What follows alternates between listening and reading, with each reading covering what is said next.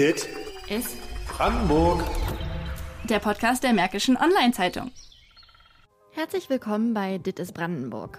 Ich bin Jackie Westermann und heute hört ihr die erste von insgesamt sechs Folgen zu einem ganz besonderen Thema und zwar dem Leben an der Grenze. Hierbei werden wir uns in, wie gesagt, diesen sechs Folgen dem Leben in Frankfurt-Oder und gegenüber äh, in Subice widmen und sind für euch, mit euch am Mikro äh, in der Doppelstadt unterwegs. Wir werden dabei ganz unterschiedliche Sachen beleuchten. Wir werden sehr oft über die Grenzbrücke laufen, die sich so ein bisschen durch die ganzen Folgen ziehen wird als, rote, äh, als roter Faden. Und schauen dabei zum Beispiel, wie die Städte im Laufe der Zeit zusammengewachsen sind und fahren dabei mit dem Bus. Das Ganze wird heute passieren. Dann wird es noch eine Folge rund um Kunst und Kultur an der Grenze geben. Nicht fehlen darf natürlich auch das Kulinarische. Dafür werden wir zum Beispiel mit unserem Polen-Korrespondenten von Frankfurt nach Słubice laufen. Äh, doch wir gucken auch auf die Dinge, die nicht so gut funktionieren, beziehungsweise ist nicht alles positiv über, am Leben an der Grenze. Ähm, und das wollen wir euch natürlich nicht vorenthalten. Und wir schauen mal genau hin, wo vor allem auch die Meinungen auseinandergehen, östlich und westlich der Oder. Ähm, und wie schnell auch eine für uns unsichtbare Grenze ganz schnell wieder zu einer sichtbaren Grenze werden kann, äh, wenn man als Geflüchteter auf einmal in der Doppelstadt ist. Ähm, zwischendurch wird es immer wieder einige Fakten geben rund um das Leben an der Grenze und und auch zur Geschichte und zum Leben in Frankfurt und Słubice. Wie schon gesagt, starten werden wir heute in dieser Folge mit einem Experten, was die Doppelstadt angeht. Denn Grzegorz Zawoga beobachtet Frankfurt und Słubice schon seit 30 Jahren ungefähr und schaut immer mal ganz genau hin. Er ist freier Übersetzer und Dolmetscher und hat dadurch eigentlich auf beiden Seiten der Stadt jeden Tag was zu tun und ist auch immer unterwegs, mal hier, mal dort und lebt äh, auf beiden Seiten der Oder ganz selbstverständlich. Und wir sind mit ihm in den Grenzbus 983 gestiegen. Den betreibt die Stadtverkehrsgesellschaft Frankfurt-Oder. Und er fährt äh, zwischen dem Bahnhof in Frankfurt und dem Busbahnhof in Zuwice hin und her. Er kreuzt dabei auch, wie besagt, die Brücke über die Oder und hält zwischendurch ähm, an ganz vielen Haltestellen, sowohl in Frankfurt als auch in Zuwice. Insgesamt dauert die Fahrt so 17, 20 Minuten. Und naja, was gibt es für einen besseren Ort als diese Busfahrt für unser Gespräch über die Doppelstadt? Das Leben im Grenzraum, das Leben auf beiden Seiten der Grenze ist für mich die totale Normalität.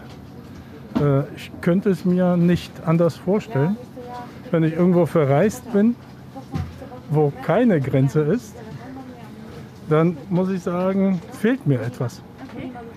Äh, oder anders, ich bin richtig stolz oder froh, sein Leben eines Betweeners zu führen. Ähm, das heißt, es ist jetzt seit 30 Jahren, dass man hin und her kann, oder sagen wir zwischendurch noch mit Passkontrolle, aber seit 2004 hin und her ohne Passkontrolle. Das heißt, mittlerweile ist es ganz normal. Ist, ist es noch was Besonderes? Äh, nein, nein. Also es ist wirklich etwas völlig Normales. Äh, es ist schon besonders, wenn man mit äh, anderen Meinungen oder anderen Situationen konfrontiert wird. Wenn ich zum Beispiel jetzt äh, in den Nachrichten im Fernsehen, in den Berichten so viel von der polnisch-belarussischen Grenze gehört habe, ist es mir seit vielen Jahren wieder zum ersten Mal vor Augen geführt worden, äh, dass die Grenze etwas Dramatisches sein kann, etwas Schicksalhaftes. Äh, wirklich zum ersten Mal, seit vielen, vielen Jahren. Ja. Also meine Zeit, meine deutsch-polnische Zeit begann 1987. Da bin ich nach Potsdam als Pole aus Nova Sult. Äh, 87, äh, das war nicht das erste Mal, dass ich über die Grenze ging, äh, in die DDR damals, aber 87 im Ende August bin ich zum Studium nach Potsdam äh, gekommen. Und äh, da beginnt eigentlich das wirkliche äh, Dazwischen oder mit einem Bein auf der einen und mit dem anderen Bein auf der anderen Seite. Hat sich die Doppelstadt verändert? Und vielleicht, was hat sich positiv verändert und wo sehen Sie manchmal noch Dinge, wo Sie sagen, das stört mich oder das könnte sich vielleicht noch ein bisschen verändern? Das ist eine schöne Frage. Hat sich die Doppelstadt verändert? Seit wann gibt es die Doppelstadt wirklich? Ja? Denn äh, also Subice und Frankfurt kannte ich, das wäre zu viel gesagt, äh, besuchte ich äh, fast schon direkt nachdem mein Studium begann. Denn äh, die Situation veränderte sich relativ schnell. In Polen bekamen wir, ich glaube, 1988 die Pässe. Äh, äh, und man durfte nicht mehr so problematisch, oder es war nicht mehr so problematisch, äh, die DDR-Grenze von Polen nach Polen, Volkspolen zu passieren. Und seit äh, ja, Anfang 89 oder äh, seit, seit zweiter Hälfte 88 bin ich relativ oft von Potsdam mit der Bahn nach Frankfurt gekommen, dann über Frankfurt nach Subice gelaufen mhm. und äh, in Subice ab dem Busbahnhof.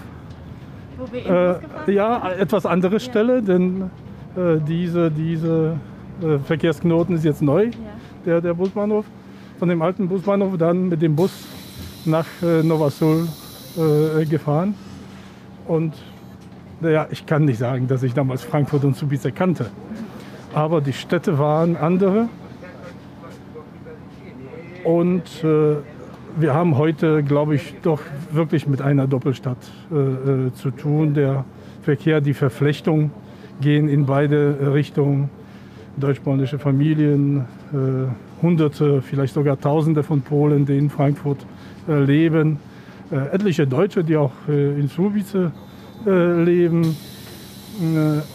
und ja, unheimlich viel, was gemeinsam passiert von also in allen Bereichen. Ja? Absolut, also von den Polenmärkten und den Tankstellen äh, bis zur gemeinsamen äh, Sitzung der Stadtverordneten. Ja. Also wirklich von, von kleinsten Geschäften bis zur höchster Politik.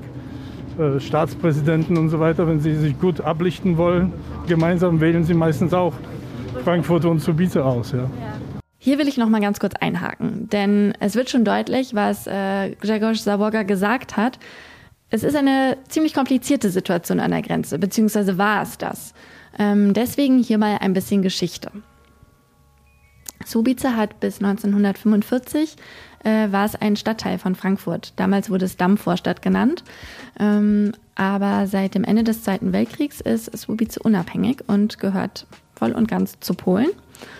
Und das Ganze wurde dann auch festgeschrieben im Potsdamer Abkommen vom August 1945. Und ja, seitdem ist es ein Teil von Polen, aber grenzübergreifend, gerade auch seit Polen Mitglied äh, der EU geworden ist 2004, ist die Stadt mehr und mehr zusammengewachsen und es gibt Kooperationen in allen möglichen Bereichen und dazu später auch noch mehr. Heute leben ungefähr 3000 Polen in Frankfurt, Viele sprechen davon Deutsch, ihre Kinder gehen hier in die Schule, sie arbeiten hier, aber auch andersrum. Es leben auch Deutsche in Subice. Es ist eigentlich jeden Tag ein Pendlerverkehr zu beobachten auf der Brücke von Leuten, die hin und her laufen, Dinge erledigen, zur Arbeit gehen, nach Hause laufen.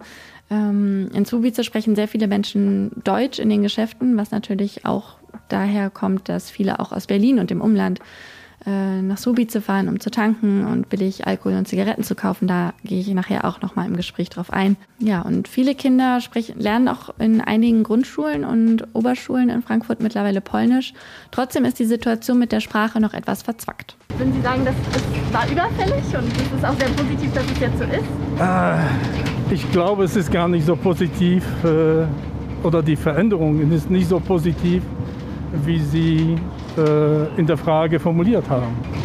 Äh, ich glaube, wenn man die Daten äh, gut prüfen würde, wären es in der DDR-Zeit in Frankfurt oder, glaube ich, nicht weniger Menschen gewesen, die hier Polnisch gelernt haben, als heutzutage. Ich bin mir nicht sicher, ich kenne die Daten nicht. Es ist auch auf jeden Fall so, dass vor zwei Jahrzehnten, vor drei Jahrzehnten äh, viel mehr Menschen in Polen Deutsch gelernt haben als jetzt.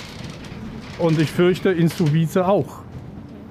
Äh, das heißt, äh, die Frage der Sprachsituation hat sich, glaube ich, nicht so sehr verbessert, wie, wir, wie, wie, wie man manchmal meint.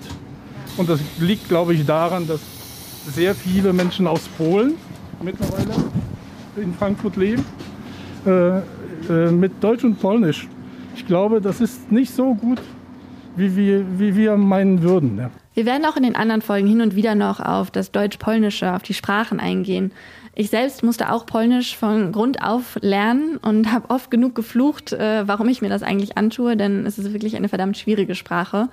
Und äh, jetzt hatte ich ja aber nun einen Experten vor Mikro, der beide Sprachen fließend spricht und hin und her übersetzt.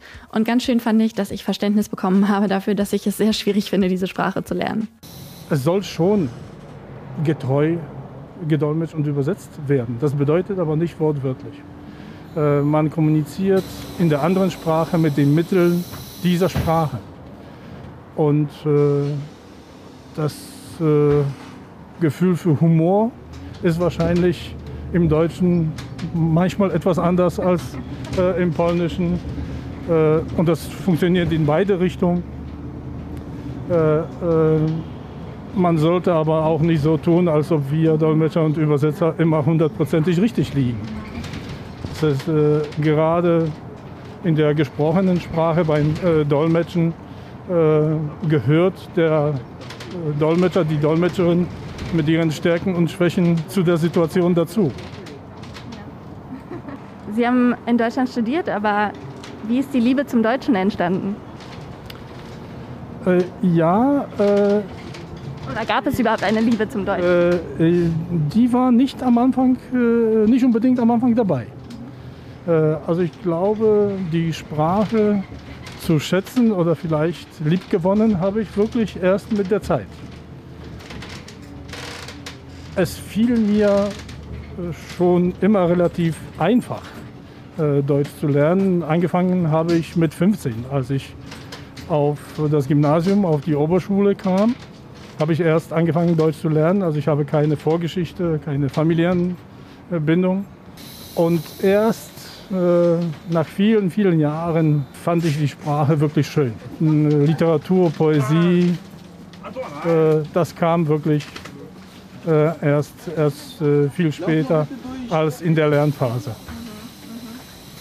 Und Polnisch gilt ja mit als eine der schwersten Sprachen der Welt. Sind Sie froh, dass Sie die Sprache nie lernen mussten, sondern es Ihre Muttersprache Äh, auf jeden Fall, auf jeden Fall. Äh, äh, also Polnisch ist wirklich kompliziert. Ich könnte äh, die Sprache nie unterrichten. Äh, da sehe ich mich absolut außerstande. Aber habe mit deutschen Polnischsprechern auch äh, zu tun. Menschen, die Polnisch gelernt haben als äh, Nicht-Muttersprachler. Und, und da merkt man, wie schwierig das ist. Man merkt natürlich die ganz unterschiedlichen Niveaus. Man kann ja wirklich ziemlich perfekt werden. Aber ein Deutscher, der keine polnischen Wurzeln hat und Polnisch quasi perfekt gelernt hatte, ist für mich ein Naturwunder. Genau, in Frankfurt am Bahnhof sind wir dann ausgestiegen der, die Busfahrt endete dort und äh, haben auf die Rückfahrt nach Suwice gewartet. Und ich habe die Zeit genutzt und habe mit äh, Grzegorz Zaborga darüber gesprochen, ob ihm im Beruf immer noch viele Klischees begegnen äh, zwischen Deutschen und Polen. Und äh, wir waren uns auch einig, dass es total verrückt ist, dass anders als wir beide es immer noch Menschen in Frankfurt gibt oder auch in Subice, die eigentlich kaum über die Grenze auf die jeweils andere Seite der Oder gehen. Und sind dann im Gespräch auch darauf gekommen, wie unterschiedlich viele Deutsche und Polen diese Doppelstadt eigentlich immer noch sehen. Sie haben gesagt, dass früher sehr viele Leute in Frankfurt Polnisch gelernt haben und heute relativ viele Leute in Subice Deutsch lernen, je nachdem, wie man viel definiert.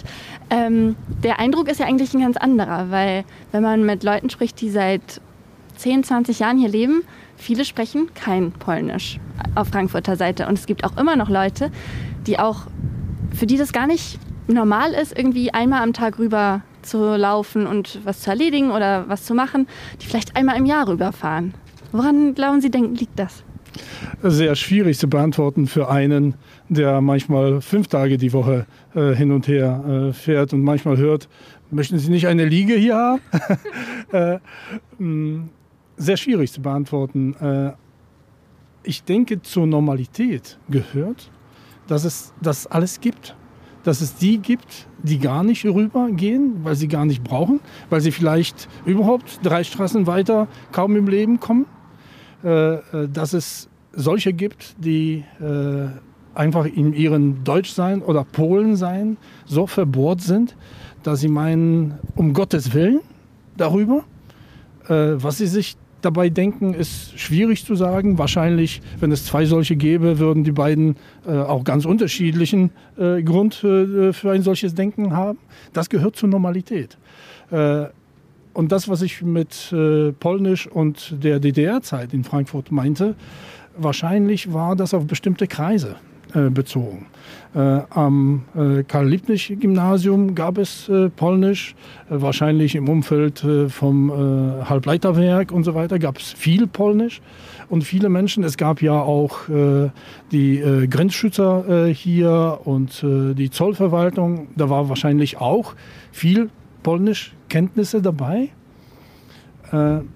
alles etwas geschlossene Kreise. Ja. Ob Bildungsbürgertum oder äh, äh, Verwaltung sind etwas, äh, alles etwas geschlossene Kreise. Äh, also wirklich, äh, die Normalität ist die Vielschichtigkeit, ist die Unterschiedlichkeit, Verschiedenartigkeit, äh, auch die Möglichkeit, eines und dasselbe ganz unterschiedlich zu beurteilen und zu sehen. Und das gehört, das ist, die, das ist für mich auch die Normalität grenzüberschreitend. Es gibt Deutsche, die sehr gut über Polen denken. Es gibt Polen, die ganz schlimm über andere Polen denken. Ja? Äh, die sehr viel den Polen vorzuwerfen hat, dem polnischen Volk, der polnischen Gesellschaft. Und um, das ist die Normalität. Und das ist das Schöne an dem Leben heute. Dass wirklich diese vielen Schichten miteinander zusammenkommen, dass äh, als Dolmetscher damit zu tun. Dolmetscher und Übersetzer hören und lesen so aufmerksam wie niemand anders. Äh, äh, das ist auch etwas, äh, wo, man, wo man merkt, oh, du hast dich denn so tiefgreifend damit beschäftigt. Ob der es wirklich so meinte, der es sagte, weiß man nicht. das heißt, Sie haben gerade schon gesagt, dass ähm, Sie beobachten, zuhören, mitbekommen, Veränderungen mitbekommen. Ähm, werden Sie auch immer noch mit Klischeedenken konfrontiert oder hat sich das verändert in den letzten Jahren? Äh, Klischees, ein sehr interessantes Thema. Also ich persönlich bin ein Anhänger von Stereotypen. Vielleicht nicht von Klischees. Äh, ich würde Klischees und Stereotypen etwas verteidigen wollen. Sie geben uns allen irgendwie so Halt. Fundament, äh, äh, dann weiterzuschauen, sich zu überzeugen, zu differenzieren. Äh, mu muss, muss, auf einer, muss aber auf einer Grundlage basieren. Ja? Wie kannst du differenzieren, wie kannst du unterscheiden, wenn du dir äh, überhaupt keinen Maßstab gesetzt hast? Äh, und ich selbst nenne mich äh, ja, Nationalisten im britischen Sinne. Äh, äh, das heißt, äh, Nation und Nation ist, ist eine Bezugsgröße.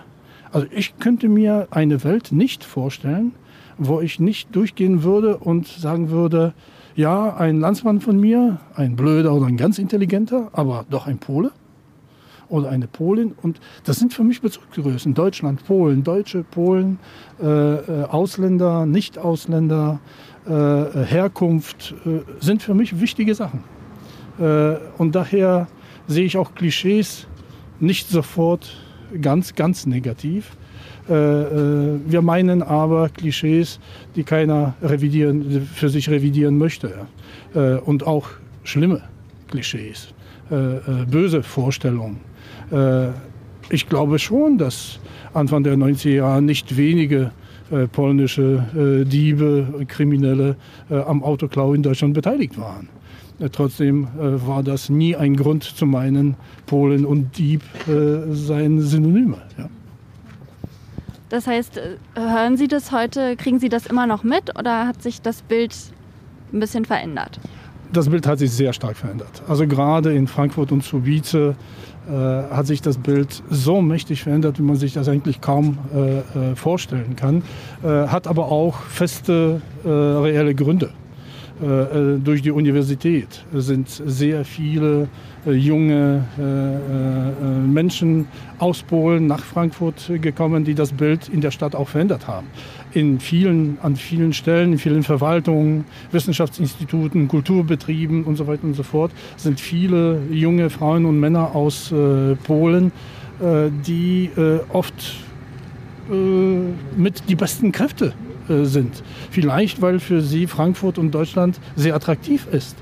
Äh, und viele Frankfurterinnen, Frankfurter, viele Berlinerinnen, Berliner äh, finden Frankfurt gar nicht so attraktiv wie Menschen, die irgendwo aus Polen, aus dem Norden, aus dem Westen oder aus anderen Teilen von Polen hierher kommen, hierher und hier bleiben, weil sie für sich den schönsten Platz in der Welt hier gesehen haben. Wie viele Frankfurter würden von sich sagen, Frankfurt ist für sie der schönste Platz der Welt? Ich glaube, es gibt recht viele Polen, die das, Polinnen, die das meinen und auch Frauen und Männer in Frankfurt.